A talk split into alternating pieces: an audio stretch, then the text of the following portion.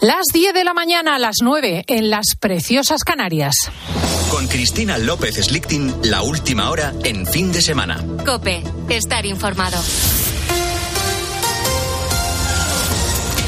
Naciones Unidas cree que los terremotos de Turquía y Siria provocarán 5,3 millones de desplazados. Iván Alonso, buenos días. Buenos días, eh, Cristina. Sí, personas que se han quedado sin hogar y a los que las agencias humanitarias intentan brindar ayuda contra reloj. Mientras tanto, más de 100 horas después de ese terremoto que asolaba Turquía y Siria y que ha provocado más de 23.000 muertos, siguen apareciendo milagrosamente supervivientes. En la mañana del fin de semana de COPE hemos escuchado el testimonio del capitán de la UME, José Antonio Calvo. Ayer participaba en el rescate rescate sanos y salvos de una madre y de sus dos hijos de seis y dos años. Dice que una vez empezaron la búsqueda no tuvieron ninguna duda de que llegarían a tiempo y ha contado cómo eran los rostros de los pequeños y de su madre cuando por fin vieron la luz. La imagen de, la vida, de la lucha por, por, vivir, porque después de cuatro o cinco días casi que llevaron allí, eh, sin agua, sin, sin, sin comida, a, oscuras, atrapados, pues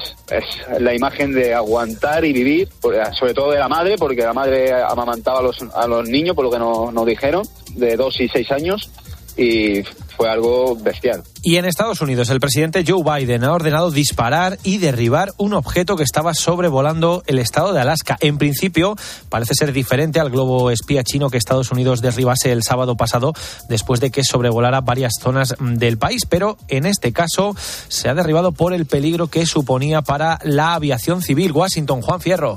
El portavoz del Pentágono confirmaba que este objeto que volaba a gran altitud fue descubierto el jueves por la noche y derribado el viernes a las 19.45 hora española sobre aguas territoriales de los Estados Unidos en Alaska. The object was flying at an altitude of 40,000 feet and posed a reasonable threat to the safety of civilian flight. El objeto, decía el portavoz del Pentágono, volaba a una altitud de 40.000 pies, unos 12.000 metros, y suponía un riesgo razonable para la aviación civil.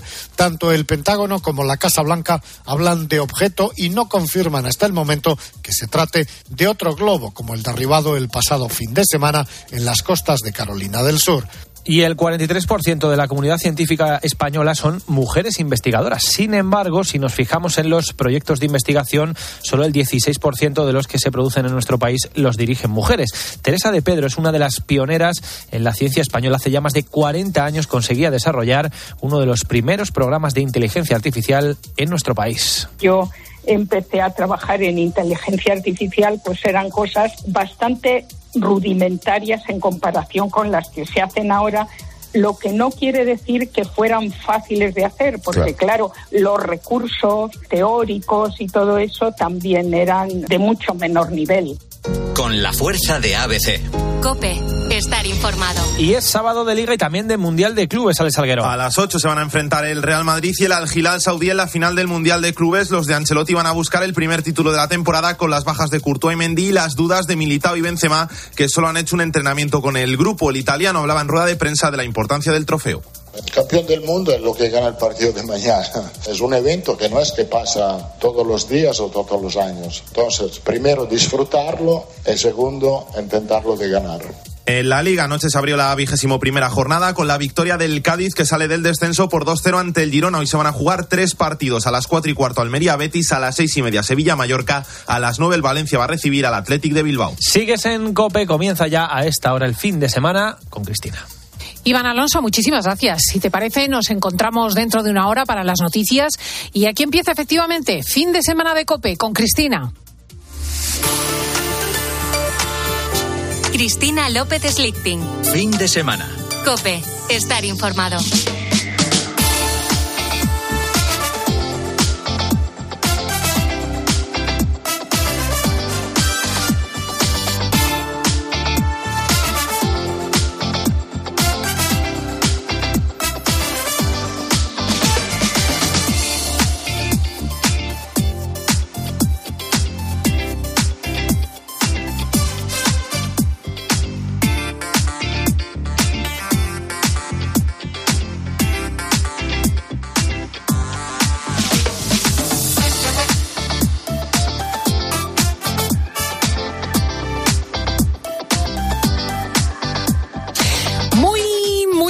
Buenos días, España. Bienvenido a tu programa Fin de Semana de la cadena Cope. Te saluda todo este equipo de amigos y escuchas a Cristina. Estamos con anticiclón y hace frío por las noches, como es lógico, pero con cielo despejado durante el día en muchos lugares de España, al menos hasta el miércoles próximo. Viento fuerte en el sur de la península, nieve en el sureste, entre los 800 y 1200 metros de altura y nubes en Baleares y Canarias. Ya sabes que a las 11 viene nuestro Jorge Olcina a darnos los detalles y el anticipo de la semana. Rusia juega con fuego. Ha lanzado una andanada de misiles desde sus barcos en el Mar Negro contra Kiev y las principales ciudades ucranianas. Ayer estuvimos en Unai. El portavoz de la Fuerza Aérea Ucraniana, Yuri Ignat, ha comunicado que Moscú ha disparado una cantidad excepcional de cohetes S-300, al parecer 35 en total. Y Rusia no solo daña las infraestructuras a costa de matar a los civiles, es que se está arriesgando a expandir la guerra. El Estado Mayor de Ucrania denuncia que dos de los misiles rusos han atravesado el espacio aéreo de Moldavia y Rumanía, que es país miembro de la OTAN. Rumanía ha desmentido finalmente esta información y dice que el proyectil no cruzó su dominio, pero la situación es muy tensa. La condición de los aliados para la ayuda a Ucrania es que no se salga un metro de la defensa de su territorio. Pero si Rusia invadiese el cielo aliado o los ucranianos respondiesen, respondiesen hacia suelo ruso, el conflicto entraría en una escalada internacional peligrosísima. Por eso la información tan minuciosa y el temor en las cancillerías internacionales. La otra noticia mundial importante viene de Sudamérica. Es el régimen de Daniel Ortega, el viejo sandinista que esclaviza de nuevo Nicaragua, encarcelando a la oposición y persiguiendo a la Iglesia. El régimen ha anunciado la muerte civil, así lo llaman, muerte civil, de 222 opositores que han sacado de la cárcel, deportado a los Estados Unidos y a los que quitan la nacionalidad nicaragüense. Es como la época soviética. Entre ellos, Cristiana Chamorro, ex candidata presidencial, y su hermano Pedro Joaquín Chamorro. España ha anunciado que les proporcionará la nacionalidad a todos ellos. Ya veremos cómo le sienta a los de Podemos, que son amiguitos íntimos de Daniel Ortega. Y nuestros militares, ya lo has oído en el informativo, han vuelto a dar el do de pecho en las labores de rescate en Turquía. La cifra de muertos ha sobrepasado los 22.000, muy por encima del terrible terremoto de hace un siglo. El presidente de la Conferencia Episcopal Española, Monseñor Omeya, ha animado a hacer donaciones a través de Cáritas y la ONG del Papa, ayuda a la Iglesia necesitada.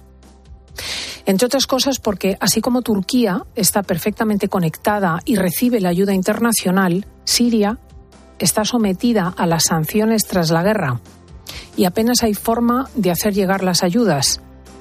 La Iglesia local es una forma segura y eficaz de que las aportaciones se distribuyan a través de las parroquias y conventos y las autoridades eclesiásticas han pedido la suspensión, aunque sea temporal, del embargo. No es momento de guerras, es el momento de las personas.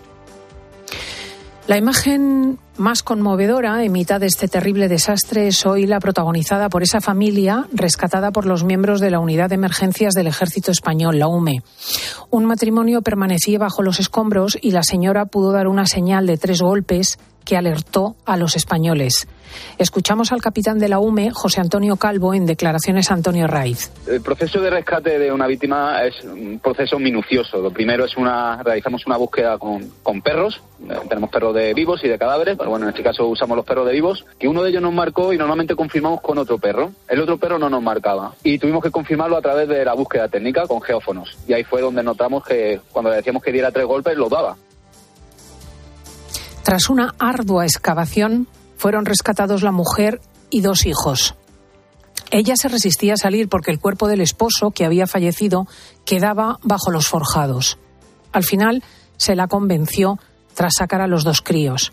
Llevaban cinco días enterrados, que hay que ponerse en su lugar, sin agua, sin luz, probablemente sin esperanza. Y la pobre madre amamantaba al niño de dos años y a la niña de seis. Es impresionante la naturaleza humana. Otra vez el cuerpo de una madre rescatando hasta la última fuerza para dar vida. Lo que no haga una mujer por sus hijos.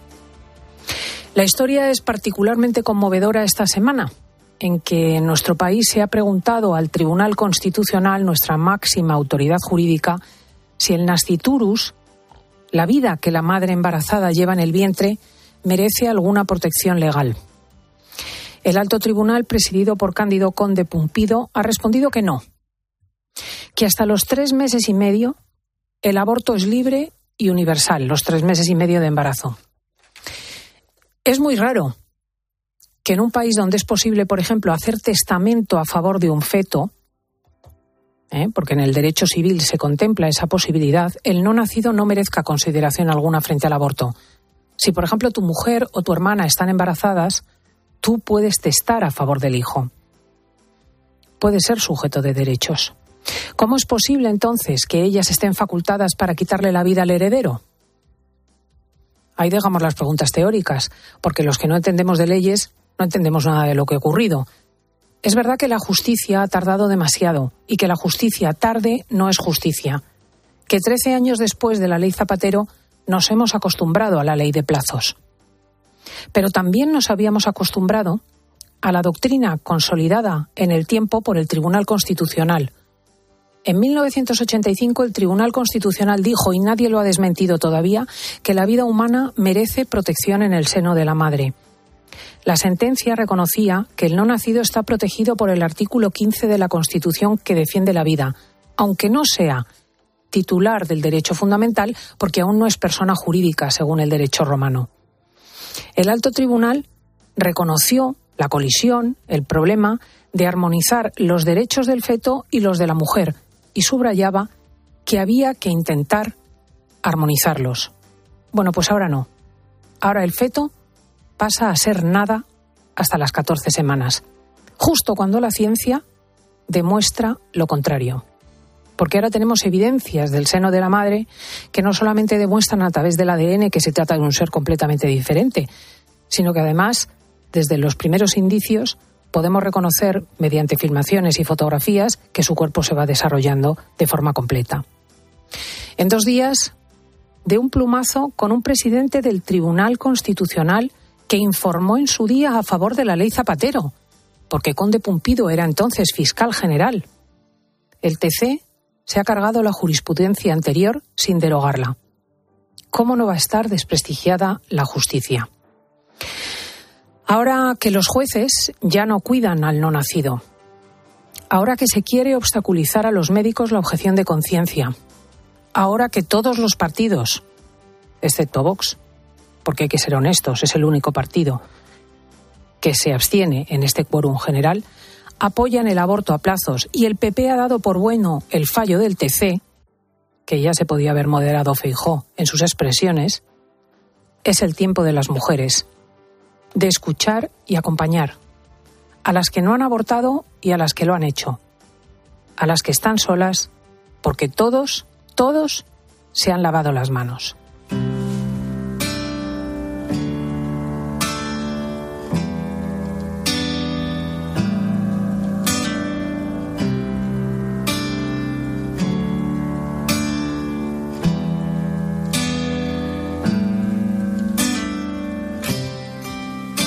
De gigantes convierte el aire en gas natural. Un salvaje advierte lo cerca que ando de entrar. Hoy tenemos en el estudio a una mujer que ha abortado. Una valiente. Una mujer que ha decidido hacer frente a su existencia, ir hasta las raíces mismas de cada uno de sus actos lo único que podemos hacer para vivir noblemente, porque adviene la muerte y después es el momento de pensar qué has hecho con todo ese tiempo. Leire Navaridas ha venido a los estudios centrales de la cadena COPE y nos lo va a contar. Muy buenos días, Leire. Muy buenos días, Cristina. Qué alegría tenerte con nosotros. Muchas gracias. Bueno, pues vamos a, a contar tu historia, tu larga historia, pese a tu juventud Leire tiene 40 años, si no me equivoco. porque, porque hace 26 años te viste en un brete que probablemente ha ganado en importancia para ti a lo largo del tiempo, porque en su momento no parecía tener tanta. Eso es. Bueno, permíteme que te corrijas. Tenía 26 años, sería hace 14 años. Que madre mía, todo lo que, de lo que he vivido desde entonces. Y he de decir que para bien. O sea, porque al final es que los, los niños tienen incluso esa gracia que aun cuando no nacen vienen a traer cosas bonitas. Y es el caso de mis hijos no nacidos. Leire eh, ha perdido dos hijos. Tiene tres porque ahora tiene una niña, perdón, un niño, Lander. Sí, sí. Después hablaremos de Lander. Eh, ¿Qué ocurrió? Eh, ¿Tú estabas en una situación extrema con 26 años? Para nada. Eh, yo realmente estaba empezando a estabilizar un poco mi vida. Yo venía de pues como de mucha inestabilidad a todos los niveles, ¿no? Había viajado por un montón de países, eh, no, no me comprometía en nada ni con nadie. Eh, digamos que hacía como una defensa férrima de, como de mi independencia, pero lo que había de fondo también era como una absoluta soledad por una idea de que en la vida estamos solos, vivimos solos y moriremos solos. Y, esto hacía pues que yo diera muchos tumbos, pero justo con 26 pues acababa de casarme con el que entonces era mi novio, mi pareja, y empezaba como a sentarme un poco en la vida. Y te quedas embarazada. Bueno, 26 años parece una edad muy buena para tener un hijo. Eh, tenías resuelta la vida económica, tenías esposo. ¿Qué pasó? Pues eh, pese a todo, eh, yo seguí, o sea, yo viví eh, la maternidad o ese embarazo, siempre lo digo así, como un marrón, porque fue realmente como lo vivía, ni siquiera era un problema, era un marrón, era como una especie de, de, shock que viene a, a desmoronarte por, por, por completo. Y claro, si ahora, hoy justo viniendo para aquí, miraba atrás y yo me podía explicar, claro, es que cuando te quedas embarazada, igual estás como mujer ante el hecho más trascendental que pueda suceder en tu vida, ¿no? A no ser que sea la muerte. Pero más allá de tu propia muerte, estando viva, ¿qué puede haber más trascendental que un embarazo que te hace de sopetón pues responsable de otra vida humana? Y, con, con, el vacío que tenía yo, con la desconexión, con un montón de ideas falsas, miedos y soledad, que era lo que en realidad yo tenía en lo profundo, pues claro, eso me, me sobrepasó. Y lo primero que hice fue llamar a una amiga que me recomendó el aborto, algo que yo defendía como un derecho, porque me parecía como muy lícito eso de nosotras parimos, nosotras decidimos. Tampoco tenía conciencia alguna de que la vida empieza en la concepción, con lo cual pues fue una especie de alivio pensar que el aborto iba a quitarme de un plumazo eso que me había venido sobrevenido también de un plumazo, ¿no? Con ese test positivo. ¿Y qué dijo tu entorno? ¿Qué dijo tu marido? ¿Qué dijeron tus padres? ¿Qué dijeron los que te rodeaban? Sí, pues se redujo a eso. Aparte de la amiga a la que llamé, eh, mi, marido, que no recuerdo que dijese nada, o sea, no se pronunció y si se pronunció, pues fue muy vago. Pero vamos, en cualquier caso iba como a aceptar lo que yo decidiese y, cuando fui a casa, pues mi madre y mi padre, mi madre dijo que vale, de hecho fue quien me acompañó y pagó la intervención y, de mi padre tampoco recuerdo. O sea, es también como muy significativo la ausencia que tengo siquiera de, recuerdo de que, cómo se pronunciaban los hombres de mi vida, en este caso tanto mi padre como mi, mi marido entonces. Es interesante lo que cuenta Leire porque para las personas de más edad es una forma de darse cuenta de que han cambiado las cosas, de que a lo mejor cuando nosotros éramos jóvenes el asunto de la maternidad pues tenía un peso social, te provocaba dudas morales el tema del aborto, actualmente no. Actualmente, y en ese sentido el TC ha atendido a las encuestas, eh, el asunto está totalmente normalizado. Eh, claro, tú podías haber seguido tu vida y de hecho seguiste pues, pues tan tranquilamente. Eso es, sí, sí. Yo creía que había sido algo totalmente inocuo, algo que, pues como, no sé, a veces digo, como una mala borrachera, ¿no? Que al día siguiente te despiertas y ya quieres borrar de tu cabeza y ya está, y piensas que no ha tenido más eh, pues relevancia o, trascendencia que esa. Eh, pero no es así. Aunque no seamos conscientes del trauma, está ahí. ¿Y, qué pasó? ¿Cómo, ¿Cómo cambiaron las cosas por dentro de ti?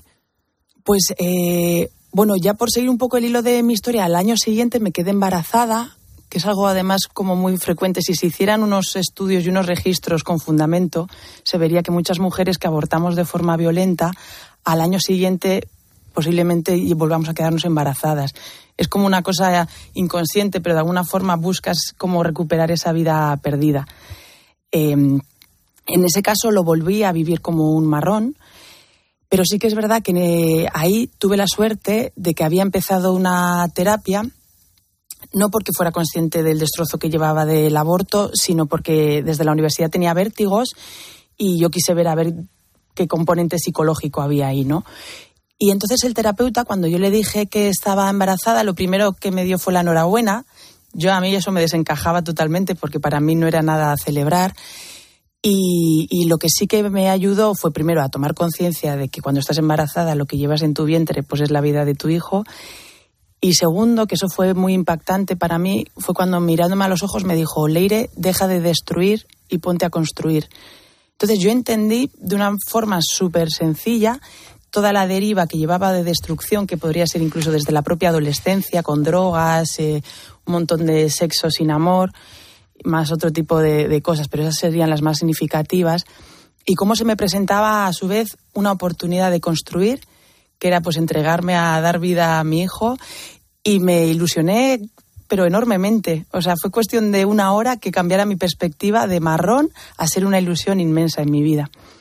Lamentablemente a los tres meses pues lo perdí, porque también es una cosa que nos sucede a las mujeres que pasamos por una intervención violenta del embarazo, que es como yo, yo le llamo a la IBE, que es que eh, luego los, los siguientes eh, embarazos, aun queriéndolos llevar a término, pues muchas veces se pierden, porque es que el aparato reproductor, entre otras cosas, queda muy violentado y resentido.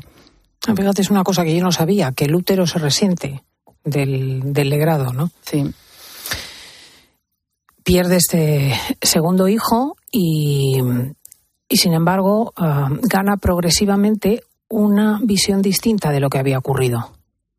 Sí, yo ese segundo embarazo, igualmente, lo, o la pérdida más bien de mi segundo hijo, lo viví también muy fríamente. De hecho, no lloré, que hoy día cuando lo recuerdo digo, madre mía, lo, lo mal que estaba, lo desconectada que estaba de mis propias emociones para no llorar la muerte de un hijo o la pérdida. Eh, a mí me llevó mucho tiempo, yo tardé como unos cuatro o cinco años en ir como desmontando o rompiendo un montón de muros que me había construido en mi interior, un poco para sobrevivir a, mucha insensibilidad y mucha violencia que, me habían acompañado desde mi infancia, ¿no? Además, también eh, no solo a nivel familiar, sino yo en mi adolescencia pues había mucha violencia en el País Vasco, de donde vengo. Entonces, eh, la violencia y el odio y, el, y la falta de amor y de sensibilidad era una cosa que estaba muy presente en mi vida. Y, bueno, y fue una terapia, un trabajo un poco de pico pala a nivel personal. Y sí que finalmente pudo llegar esas condiciones donde yo pude pues abordar y enfrentar ese dolor, que además también fue físico, salía de mi vientre. Y, y fue el principio de mi reconstrucción, ¿no? Primero, pues sentir el dolor, una cosa súper importante que evitamos muchas veces porque da la sensación que te vas a romper pero yo le recomiendo a todo el mundo que, así de miedo, que, busque estar bien acompañado, protegido y, se enfrente a él, porque en mi caso la experiencia fue que después de entregarme a ese dolor y llorar y llorar y llorar por fin, lo que vino después pues fue esa conexión de amor ese sentir lo que somos realmente, ¿no? Porque somos seres sintientes y seres amorosos. Y yo pude sentir el amor por mis hijos y fue súper bonito. Y, a partir de ahí, pues vi que el amor de madre estaba presente en mí, que los quería muchísimo, que yo tenía un vínculo que va más allá de la vida, ¿no? Y, y, bueno, y lo siguiente ya fue superar la culpa, que no es fácil, porque con toda esa sensibilidad y la conciencia de que lo que llevabas era tu hijo cuando fuiste al laboratorio, pues bueno, pues eh, al principio era como, uff, qué, qué, desalmada, qué cruel he sido. A mí siempre me habían dicho también que yo era mala, cuando lo que era era rebelde, ¿no? Y fuerte, pero me habían etiquetado de mala y por momentos pues me lo creía. Entonces volví a esa idea de, Leire, qué mala eres, mira lo que has hecho con tu propio hijo. Pero en algún momento, también en el marco terapéutico, pues pude entender que yo había sido una víctima, que en un momento de máxima vulnerabilidad nadie me había tendido la mano, nadie me había cogido con cariño y nadie me había hecho entender lo que sí me hicieron con el segundo embarazo, eh, pues eso, entender que la maternidad es un súper regalo, para la mujer es una grandísima oportunidad que te brinda como lo que estoy viviendo ahora, ¿no? Que es esa eh, oportunidad de, entregarte a amar incondicionalmente y, y, eso pues está muy poco valorado igual a nivel social, pero realmente igual es lo que más vale en la vida. Hay una imagen muy interesante. Mm, tú has tenido a Lander, a tu hijo ahora. ¿Cuánto tiempo tiene Lander? Cinco años. Cinco años. Em, tú llevas a Lander en una mochila y te pasa algo que también es interesante que cuentes cuando vas a la manifestación. Sí, eso fue en el 2018, la manifestación feminista del 8M, porque yo me considero feminista, me parece que, que, menos no que buscar en una sociedad que haya eh, pues igualdad entre los privilegios o los derechos que pueda tener un hombre y una mujer.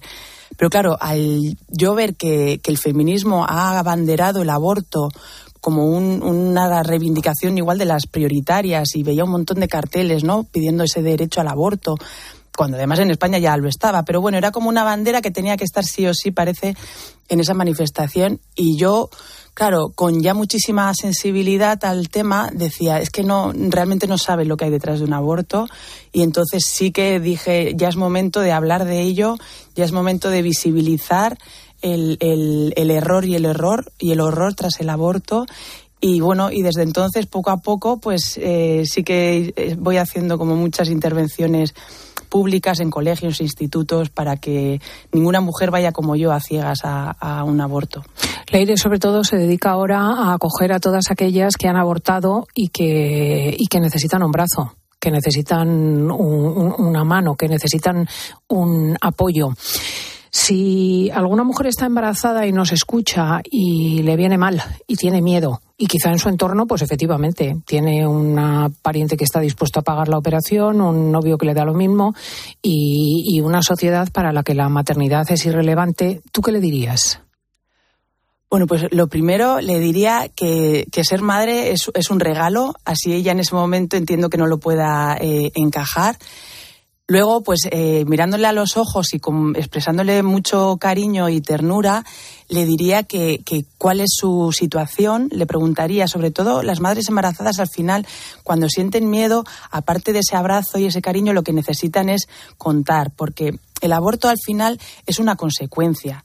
Nunca, o sea, una mujer no viene de una relación de amor y aborta. Al contrario, se aborta porque se viene de una relación de muchísima ausencia de amor y normalmente pues de mucha violencia, maltrato y como mínimo abandono.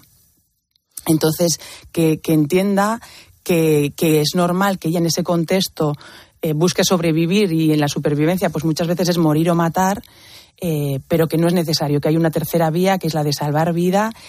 Y salvar vida puede que no te venga siempre bien, pero siempre te hace feliz. Es como si te encuentras a un perro cuando vas de camino a una reunión importante y ves a un perro herido, dices, ostras, tengo una reunión, pero es que hay un perro herido.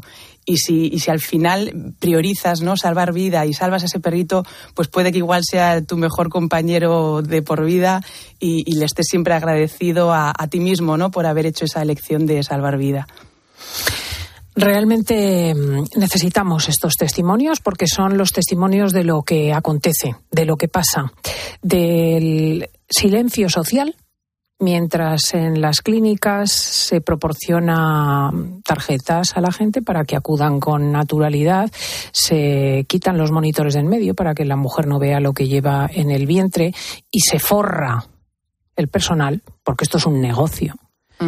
Las mujeres pasan exactamente por lo que ha contado nuestra invitada. Por eso la hemos traído aquí. La Irene Varidas está disponible en la red si quieren llamarla quienes están afectados por este problema. Sí, sí, por supuesto. Siempre accesible y disponible para atender a quien lo necesite. Leirenavaridas.es es, es mi web y a partir de ahí tienen todos mis contactos y redes. Gracias por ser tan valiente, por ir hasta el fondo de las cosas, porque si no vamos hasta el fondo, ¿para qué vivimos, no? La vida es esto, ir hasta el fondo de lo que se nos plantea. Estupendamente, gracias. Gracias a ti, Cristina. Un abrazo. Deja que pasemos sin miedo. Escuchas fin de semana. Con Cristina López Slichting. Cope, estar informado. Alucina. ¿Cómo hay que leer esos signos asociados a pintura rupestre? Todas esas rayitas que aparecen en cuevas prehistóricas también españolas, en realidad tenían un sentido, transmitían información, que eran un código que ellos entendían y que, por supuesto, hemos ido. Pues en esta línea, cada martes a las once y media de la mañana, Carlos Herrera y Javier Sierra. En Herrera en Cope. Una guitarra eléctrica bajo una tormenta eléctrica suena así. Y un coche eléctrico asegurado por línea directa, así. En línea directa tienes un todo riesgo para eléctricos e híbridos enchufables por un precio definitivo de 249 euros y tu moto eléctrica por solo 119 euros. Ven directo a lineadirecta.com o llama al 917-700-700. El valor de ser directo. Consulta condiciones. La Iglesia en Siria te pide socorro. Está acogiendo en sus parroquias, colegios y hospitales a la población que se ha quedado sin hogar tras el terremoto. Necesitan comida, agua, leche para los niños, mantas y ropa de abrigo. Necesitan tu ayuda urgente. Apoya a la Iglesia en Siria a través de Ayuda a la Iglesia Necesitada. Llama ahora al 91 725 9212 o dona en ayudaalayglesianecesitada.org. Solo los más rápidos podrán conseguir ofertas increíbles por un tiempo limitado, como un 60% de descuento en una selección de marcas de moda mujer como Joyce, Woman El Corte Inglés, Tintoretto, Gap, Latouche. Así son las ofertas límite. Solo hasta el 12 de febrero en El Corte Inglés. Tus compras en tienda web y app. En Peugeot estamos listos para ayudarte a llevar lo más importante, tu negocio. Por eso, en los días Peugeot Profesional vas a poder disfrutar de condiciones especiales en toda la gama. Aprovecha del 1 al 15 de febrero para dar energía a tu negocio. Inscríbete ya en peugeot.es. La vida siempre nos pone a prueba. Por eso en PSN Previsión Sanitaria Nacional hacemos más fáciles los momentos difíciles. Protege tu futuro y a los que más quieres con la mutua en la que confían los profesionales universitarios desde hace más de 90 años. PSN Previsión Sanitaria Nacional. Aseguramos sobre valores. Escuchas fin de semana. Y recuerda, la mejor experiencia y el mejor sonido solo los encuentras en cope.es y en la aplicación móvil. Descárgatela. Donde pongo el ojo, pongo la oferta. Dos gafas de marca con antirreflejantes por solo 89 euros. Infórmate en soloptical.com. Descubre un nuevo mundo. Todos los días en tu kiosco Primer Plano, la nueva sección del mundo con contenidos de impacto sobre lo más relevante de la actualidad. Además, un nuevo diseño, una web más dinámica con noticias personalizadas para ti y un mayor despliegue audiovisual.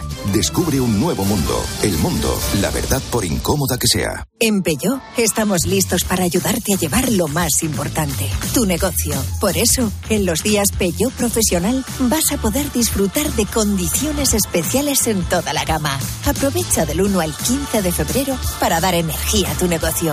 Inscríbete ya en peugeot.es.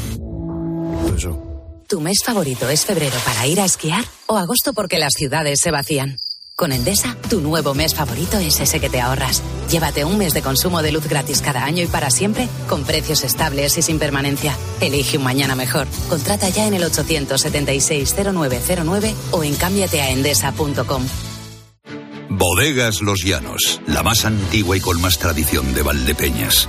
En su cueva subterránea, la más grande de nuestro país, descansa el vino Pata Negra, un auténtico reserva Valdepeñas. Platos limpios cada día, sin derroche de energía. Aprovecha la selección de lavavajillas Bosch con hasta 100 euros de reembolso. Compra en tu tienda habitual en nuestra web o llámanos y te asesoramos. Bosch. El peor terremoto en 100 años ha dejado a los niños y niñas de Siria y Turquía en grave peligro. Ayúdanos a salvar su vida. Por favor, haz tu donación en unicef.es y juntos podremos hacerles llegar toda la ayuda que necesitan. Hay que actuar cuanto antes. Entra ahora en unicef.es y dona. Dos cositas. La primera, me ha subido el precio del seguro a pesar de que a mí nunca me han puesto una multa. La segunda, yo me voy a la mutua. Vente a la mutua con cualquiera de tus seguros y te bajamos su precio, sea cual sea. Llama al 91 555 5555. 91 555 5555. Por esta y muchas cosas más, vente a la mutua. Condiciones en mutua.es. Los precios. La principal preocupación este año de los españoles de La la- información y las claves de todo lo que te rodea te las cuenta Ángel Expósito de lunes a viernes de 7 de la tarde a 11 y media de la noche en la linterna de Cope.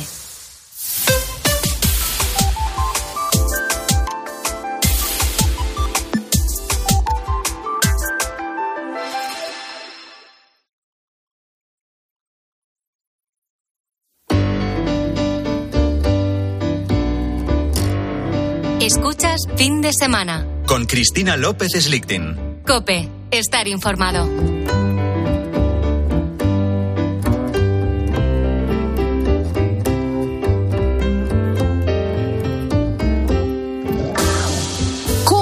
Afecta TikTok? Sí, sí, la red de pequeños vídeos que se ha hecho tan popular, sobre todo entre los jóvenes, al cerebro.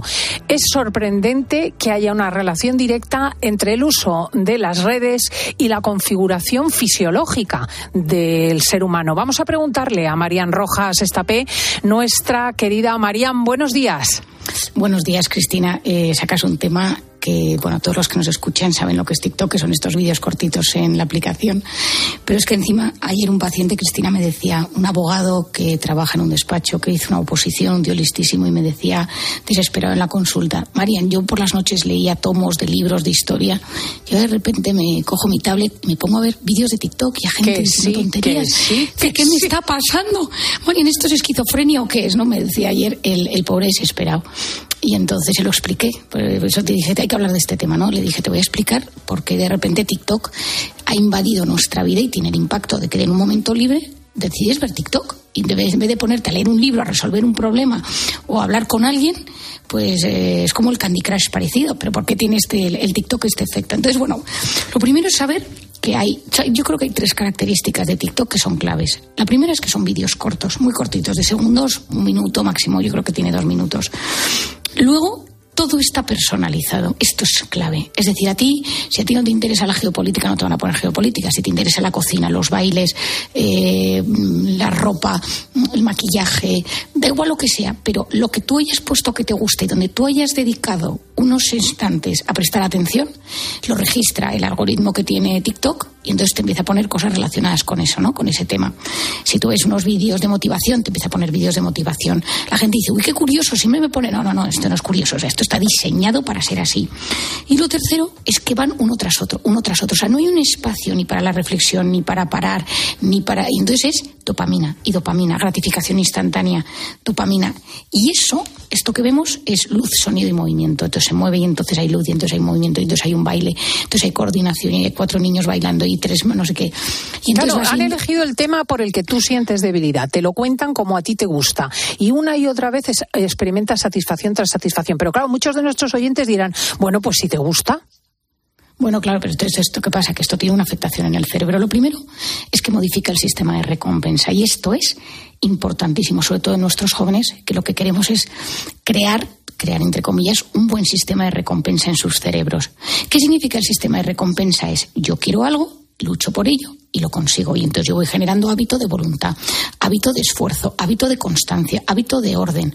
¿Qué pasa? Que si yo todo el rato quiero sentir algo y soy un drogodependiente emocional, soy un tío adicto a sentir constantemente algo, me meto en TikTok porque siempre voy a sentir algo, porque está diseñado. Y encima, si no te gusta, plup, pasas el dedo, la siguiente, plup, pasas el dedo. Entonces te puedes pasar horas viendo vídeos. Esta mañana, eh, ayer veía una paciente que ve todo el rato vídeos de risa. Entonces ve está una hora, dos horas, tres horas viendo vídeos de risa y el que no le gusta, pues lo pasa. Entonces, tu sistema de recompensa que es importantísimo, que es el que tolera la frustración, el que sabe posponer la recompensa, es donde está el núcleo de la fuerza de voluntad. Es decir, a mí me apetece comerme eh, este chocolate, yo ahora mismo no me lo como porque no me conviene, porque estoy a dieta, porque tengo resistencia a la insulina o porque no me conviene tomar tanto chocolate. Pero para que yo sea capaz de decir que no ese chocolate y quien dice chocolate es alcohol que, o es cualquier droga o lo que sea que no me conviene, yo necesito haber reforzado mi sistema de recompensa, haber educado mi sistema de gratificación. y saber decir que no y saber posponer la recompensa.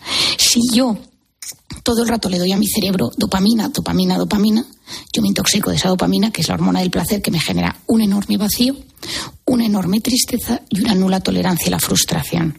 Es decir, cuando algo no sale como yo quiero, y esto lo estamos viendo en los jóvenes, Cristina, ya te lo he dicho algún fin de semana, con muchísimos problemas de ansiedad, de depresión, de rabia y de inestabilidad emocional. Porque claro, Cristina, la vida tiene muchas cosas que no nos gustan. En la vida pasan cosas malas. De repente el chico que te gusta no te, no te hace caso. Eh, tu amiga te, se pelea contigo. Sacas malas notas. Eh, en tu casa hay peleas. Entonces, o aprendes a gestionar la frustración poco a poco o si no tu cerebro te pide TikTok. Digo TikTok, Instagram y tal, en este caso estamos hablando de TikTok. Sí, pero me da la impresión de que ese mecanismo también está detrás de quien anda enganchado a las redes de relaciones, Tinder, Mythic, quien eh, continuamente busca Twitter en los ratos libres, en las colas, en los autobuses. Eh, quiero decir que es un mecanismo de recompensa que se repite en las redes sociales bueno, se repite tanto, tanto, tanto, que al final los grandes de las tecnologías lo saben y lo han diseñado así. Yo, por ejemplo, me acuerdo una vez hablando con un directivo de una de estas plataformas, le dije, entre vídeo y vídeo debería haber al menos cinco segundos, es decir, que el cerebro pare y tú tengas un momento de decidir. ¿Sigo o no sigo? Claro, entonces me dijo que perderíamos dinero y le dije ya, pero ganaríamos en atención, ganaríamos en salud mental. Es decir, yo es que yo entiendo que hay muchísimo dinero detrás, que es una, es una obsesión por captar la atención del usuario en la pantalla, pero esa crisis de atención que estamos viviendo para mí es uno de los grandes problemas de la, de, si me dijeras, uno de los problemas fuera del hambre y la guerra, etcétera, ¿no? Y Turquía, por supuesto. Pero un problema para mí social, psicológico, es esta crisis de atención. Oye, ¿y qué le has dicho a tu paciente? Quien está engolfado por la noche en TikTok en lugar de leer, ¿qué solución le puede poner?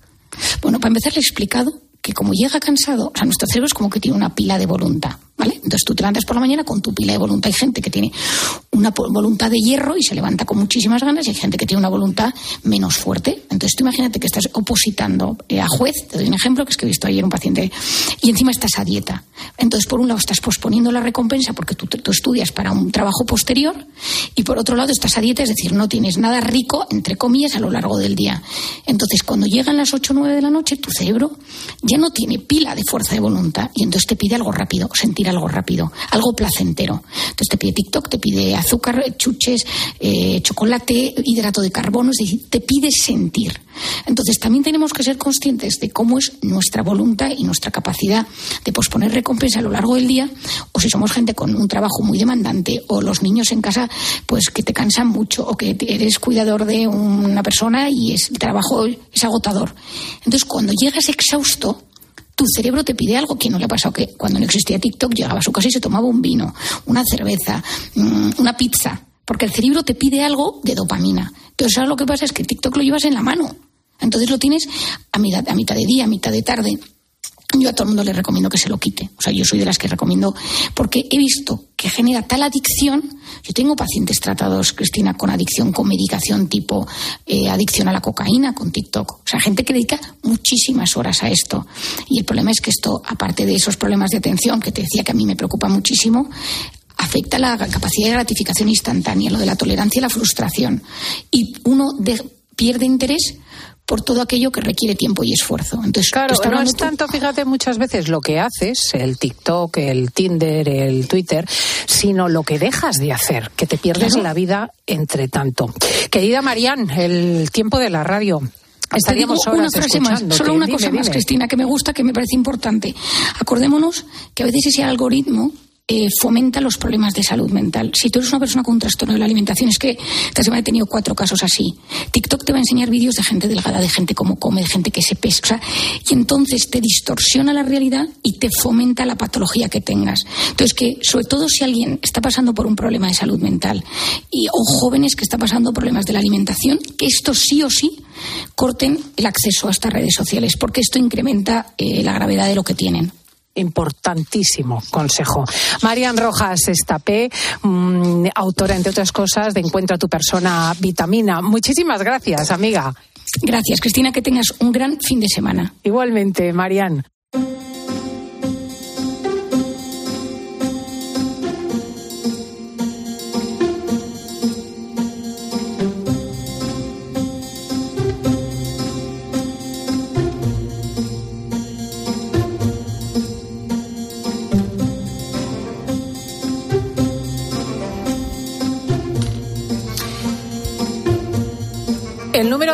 Agresores sexuales que han visto reducidas sus penas por mor de la ley del sí es sí ha superado los 500. Las autoridades han solicitado a los juzgados de las distintas autonomías datos más precisos para poder establecer las graves consecuencias que está teniendo el fallo en eh, la definición legal. Eh, a las 10.45, las 9.45 eh, en las Islas Canarias, quiero contarte la historia de un crimen que tiene que ver con una agresión sexual y que ocurrió hace casi cinco años en Fuerteventura. Tenemos que retroceder hasta el 4 de junio de 2018. Ese día Vanessa Santana, de 21 años, abrió la puerta de su casa a su asesino. Lo conocía. La joven recibió 30 martillazos. Mientras agonizaba, fue violada con diferentes objetos. El cadáver, envuelto en una manta, lo encontró la madre cuando volvía del trabajo. Cuatro días después del crimen, el 8 de junio, fue detenido el primo de la joven, Jonathan de Jesús Robaina. Confesó el asesinato y se pidieron para él 38 años de prisión. La sorpresa llegó el 31 de mayo de 2021 durante el juicio. El asesino confeso pidió al tribunal que lo llamaran Lorena afirmó sentirse mujer y comunicó que había iniciado en prisión un proceso de cambio de sexo. Eso tenía consecuencias penales. Evidentemente, llamarse Jonathan o Lorena variaba la cuestión de la definición del delito por mor de la defensa de género a la mujer.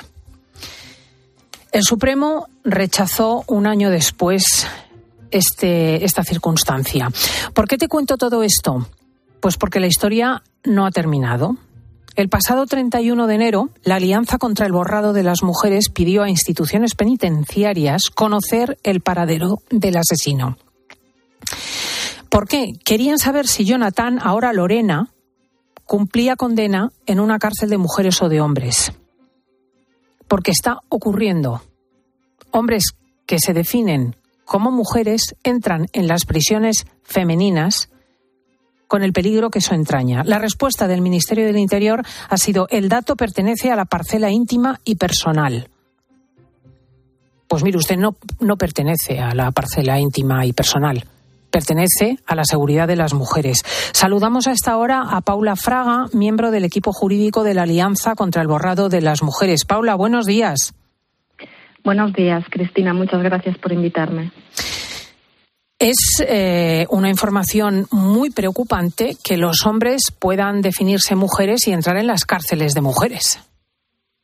Absolutamente. Y esto pasa eh, ahora mismo en España porque tenemos una instrucción 7-2006 de instituciones penitenciarias que así lo está permitiendo. De hecho, ni siquiera eh, es eh, necesario que haya un cambio de sexo registral hecho con simplemente manifestación de voluntad que dicen sentirse del sexo contrario, que dicen sentirse mujeres, y además independientemente de, los delitos por los que estén cumpliendo pena, sean agresión sexual, sea cualquier tipo de delito contra, contra mujeres, ¿no?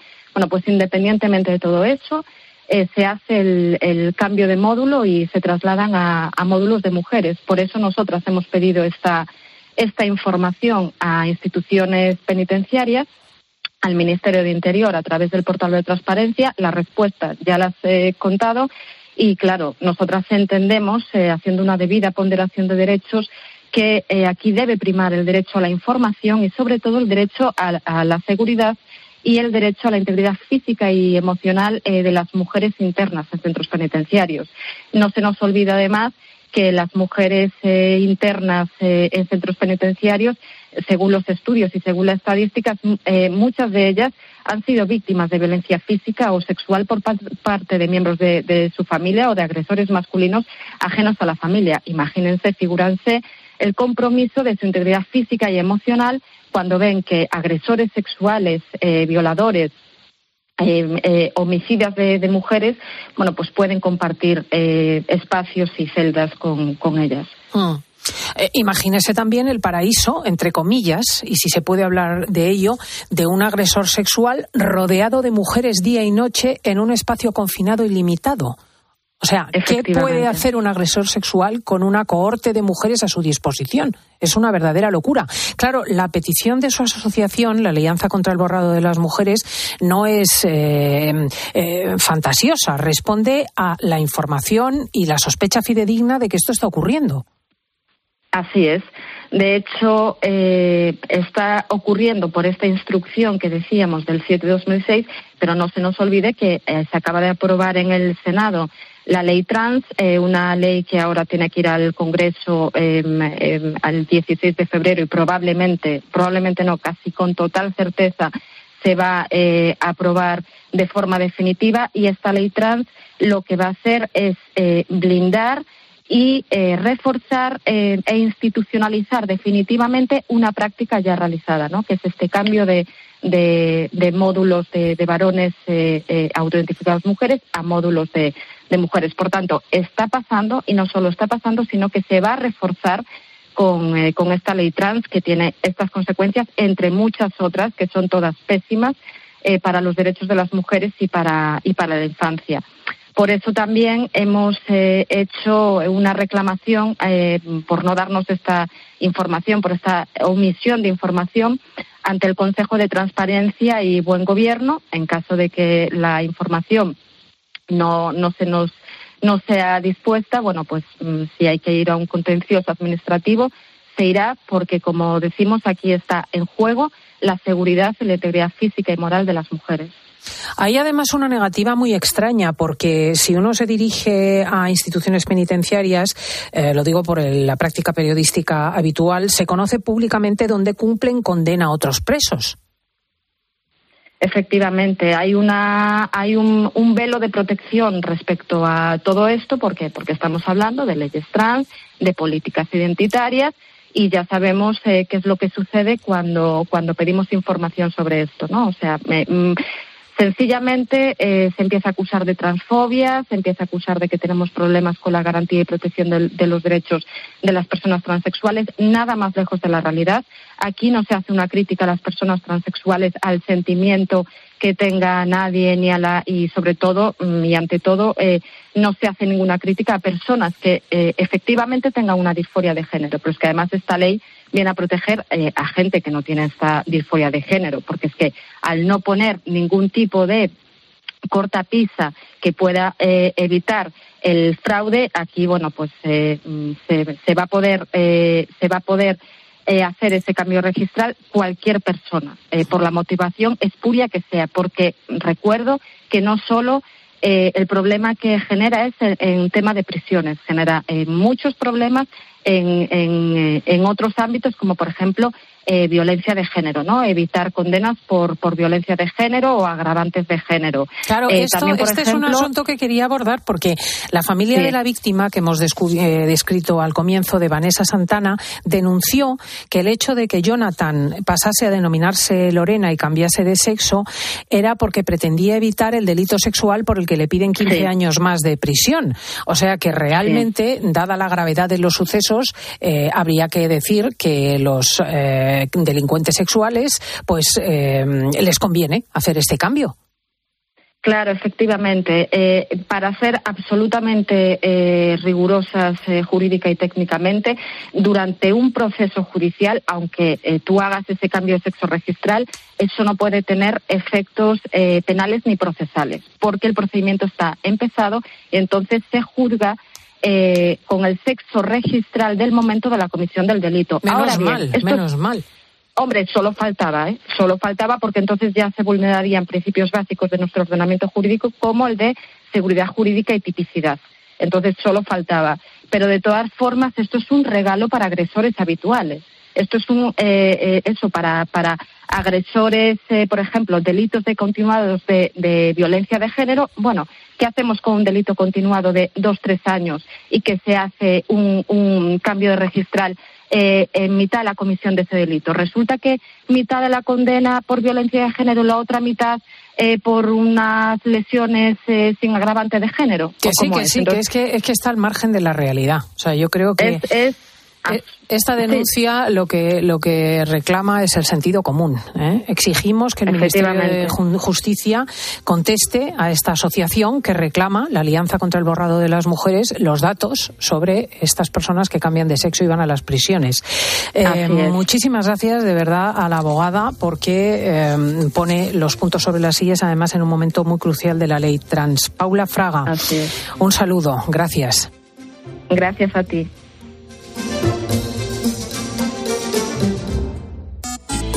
Sigue también a Cristina López Slichting en Twitter en arroba fin de semana cope y en facebook.com barra Cristina fin de semana.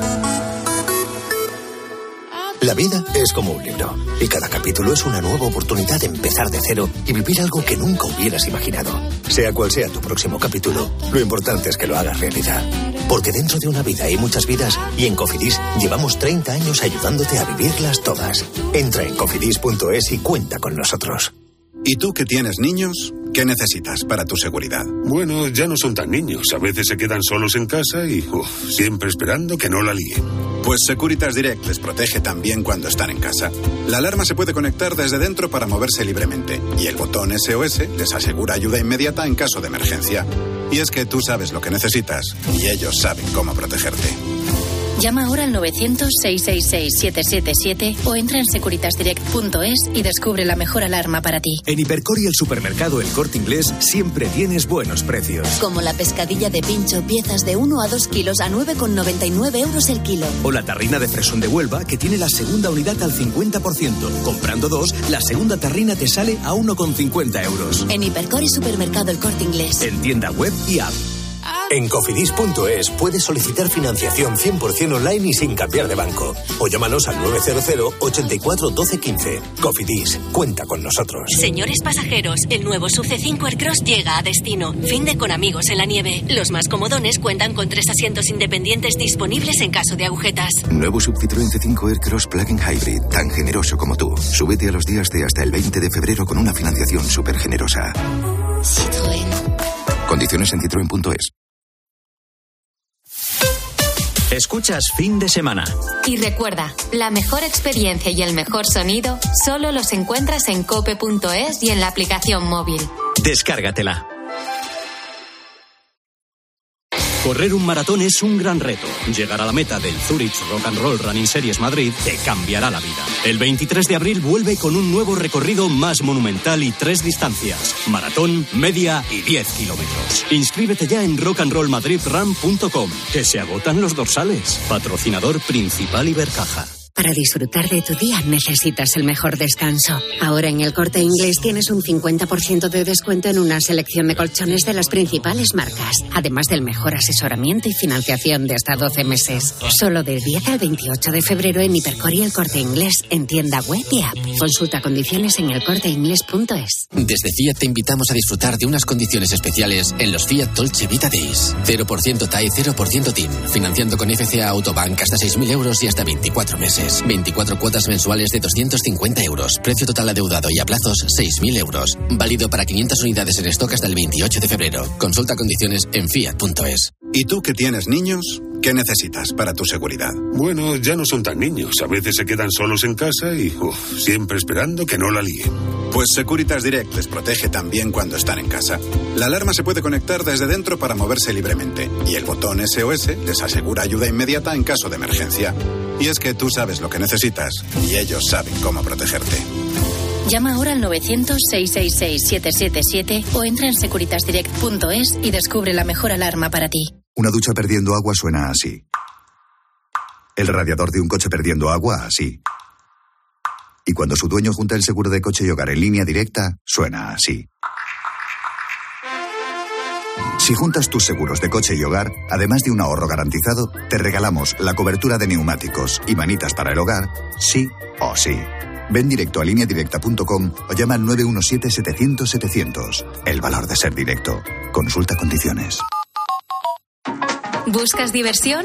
La dificultad para conciliar trabajo y familia explica explica caída demográfica en China. Bueno, porque además allí los abuelos en China siguen trabajando. Y aquí. Y aquí. Sí, sí. Mírame a mí. A las 10 de la mañana la tienes asegurada con Carlos Herrera en Herrera en Cope. Pues oye, yo estoy deseando ir a buscar nietos. La ventaja nuestra, tuya, de Tony y mía es que cuando nos ves nietos, no vamos a poder. hijos nos van a dejar a la tata para que cuide de los nietos y de nosotros. Eso no. Escucha Herrera en Cope, de lunes a viernes de 6 a 1 del mediodía, con Carlos Herrera.